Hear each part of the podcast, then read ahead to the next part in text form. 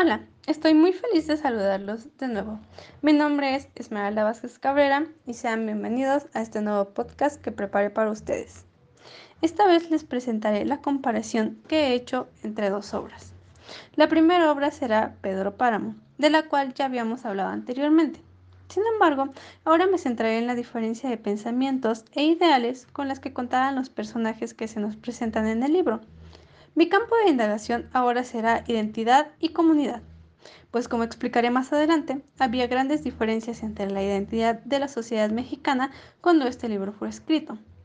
Esta obra pertenece al género narrativo. Su subgénero es la novela corta. Como lo mencioné en el podcast anterior, el autor de esta obra es Juan Rulfo. Pertenece a la corriente literaria del realismo mágico. Algunos aspectos importantes del contexto externo son que existe un gran parecido entre la vida del autor y los hechos narrados en la obra, lo que nos puede ayudar a entender la perspectiva de Juan Rulfo sobre la sociedad mexicana en ese tiempo. Primero que nada, debemos entender que esta obra cuenta con dos líneas temporales. La primera de Pedro Páramo y la segunda de Juan Preciado. Entenderemos la historia gracias a que Pedro Páramo nos cuenta a través de flashbacks sus memorias.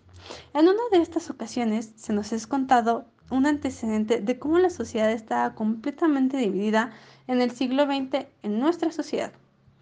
Los indios levantaron sus puestos al oscurecer, entraron en la lluvia con sus pesados tercios a la espalda, pasaron por la iglesia para rezarle a la Virgen, dejándole un manojo de tomillo de limosna, Rulfo 1955, página 92. Aquí nos podemos dar cuenta de que se les describe como inferiores.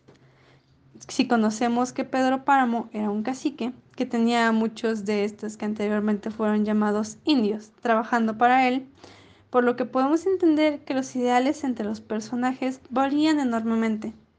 Gracias a todas las injusticias que vivían estas personas, se fue forjando una idea de revolución que es descrita en otro salto temporal de la obra. Nos hemos rebelado contra el gobierno y contra ustedes, porque ya estamos aburridos de soportarlos. Al gobierno por rastrero y a ustedes porque no son más que unos móndrigos bandidos y mantecosos ladrones. Rulfo, 1955, página 103. Después de mucho tiempo de ser tratados como inferiores, las personas que servían a los caciques y hacendados decidieron rebelarse. Sin embargo, no todo se resolvió con esa guerra, pues seguía habiendo diferencia de pensamiento y por ello estalló un, un nuevo conflicto armado conocido como Guerra Cristera.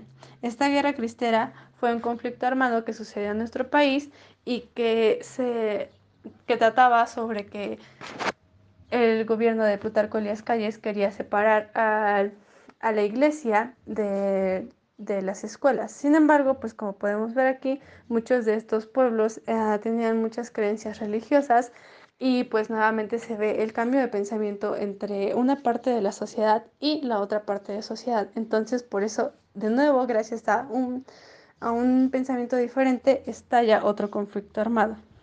En este tiempo aparece Juan Rulfo, y comienza a buscar a su padre, el cual después se dará cuenta de que ha fallecido y comenzamos a ver ahora su línea temporal, donde se expresa de forma más clara el realismo mágico. Un claro ejemplo es el siguiente. Debes estar muerto. Acuérdate que te dijeron que ese caballo te iba a matar algún día. Acuérdate, Miguel Páramo. Rulfo 1955, página 25. Y pues con esto concluyo la primera obra. Pasaremos a la segunda obra.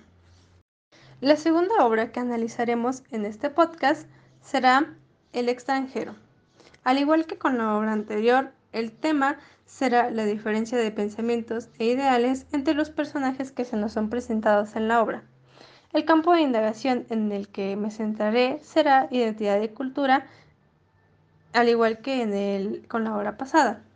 La obra pertenece al género narrativo. Su autor es Albert Camus y fue escrita durante el existencialismo, por lo que tiene muchos elementos propios de esta corriente literaria. Para comenzar, debemos entender que el ambiente físico de esta obra se encuentra en Argelia, una colonia francesa situada en África, por lo que existían muchos grupos dentro de la sociedad de esta colonia que también fue situada en el siglo XX. Algunos de estos grupos eran parisienses, árabes y argelinos, que son en los que nos centraremos en este podcast, por lo que entre ellos existían grandes diferencias e incluso etiquetas. De hecho, podemos ver que al parecer era para los argelinos y para los parisienses más importantes los valores y comportamientos ante la sociedad que la vida de un árabe. En fin, se le acusa de haber enterrado a su madre o de haber matado a un hombre. Sí, gritó con fuerza. Yo acuso a este hombre de haber enterrado a su madre con corazón de un criminal. Camus, 1942, página 60. Debemos comprender, para los que no han leído esta obra, que el personaje principal del libro mató a un árabe y por esa razón es llevado a prisión. Sin embargo, eso parece no importar, ya que durante el juicio se le juzga por no haber mostrado ningún sentimiento en el funeral de su madre. Entonces, aquí podemos ver que pues se le juzga más por haber enterrado a su madre sin mostrar sentimentalismos que por haber matado a un hombre, que esa es la razón por la que está en prisión, pero pues no se le juzga de esa manera. También en la obra podemos darnos cuenta de que existen muchas diferencias y contrastes de pensamiento entre los personajes. Por ejemplo, mientras Mersault, el personaje principal y protagonista, se muestra indiferente, como podemos verlo en esta cita, pensé que después de todo era un domingo menos, que mamá ahora estaba enterrada, que iba a reanudar el trabajo y que en resumen nada había cambiado. Camus, 1942, página 29. Otros personajes, como el juez, toman de manera extrema y le dan mucha importancia a las cosas y a las opiniones de otras personas, como podemos ver a continuación. Entonces me puso el Cristo bajo los ojos, por sobre la mesa, y gritó de forma irrazonable, Yo soy cristiano. Pido a este el perdón de tus pecados. ¿Cómo puedes no creer que Él sufrió por ti? Camus, 1942, página 66. En estas dos citas nos damos cuenta de los dos extremos de tipos de pensamiento que el autor nos presenta en su obra. También de que al parecer era más importante mantener los modales ante cualquier situación que cometer un crimen tan grave como privar de la vida a una persona. También el existencialismo se basaba en pensar de por qué existo y pues es uno de los pensamientos que se nos presentan en la obra, ya que al ser encerrado en prisión, Marceau comienza a preguntarse por qué existía y si había aprovechado su vida. Al final se da cuenta de que pues había sido feliz y de que ya su vida se iba a acabar porque lo condenaron a muerte. Sin embargo, nos podemos dar cuenta con estas citas de que a veces había pensamientos muy extremos de indiferencia o pensamientos de importancia total ante lo que las otras personas iban a pensar de lo que tú decías. Para concluir, me gustaría comparar estas dos obras directamente podemos ver que ambos autores muestran dos tipos de pensamiento muy diferentes en sus obras. Sin embargo, Camus usa ideas que se contradicen completamente, mientras que Juan Rulfo usa esto para mostrarnos que a pesar de todo existía, al menos en nuestro país, algunas ideas que se complementaban unas con otras y hacían que el conflicto entre la sociedad del siglo XX fuera aún más complicado, ya que pues cada quien necesitaba algo, pero se complementaba con la idea de alguien más. A pesar de que las obras fueron escritas en un lapso de tiempo relativamente cercano, ambas se fueron influenciadas por corrientes literarias muy diferentes que se vieron a su vez relacionadas con el continente en el que fueron escritas, el extranjero en Europa y Pedro Páramo en América Latina, lo que las hace completamente únicas y a la vez diferentes entre ellas mismas.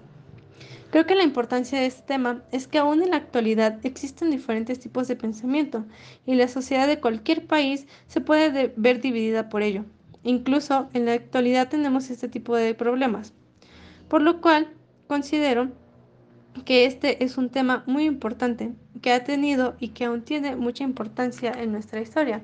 Podemos citar más casos, por ejemplo, lo que pasó hace un año con George Floyd en Estados Unidos, nos damos cuenta de que cuando la sociedad tiene pensamientos completamente diferentes o diferentes, pero que se complementan con los de otros, lo más importante es tratar de entendernos entre nosotros mismos, ya que si creo que el mensaje principal de estos dos autores es que si no podemos llegar a un acuerdo con los demás o simplemente expresar nuestros ideales de buena forma, todo estalla y pues podemos acabar en una guerra o en la muerte, como pasó con Mersault en el extranjero.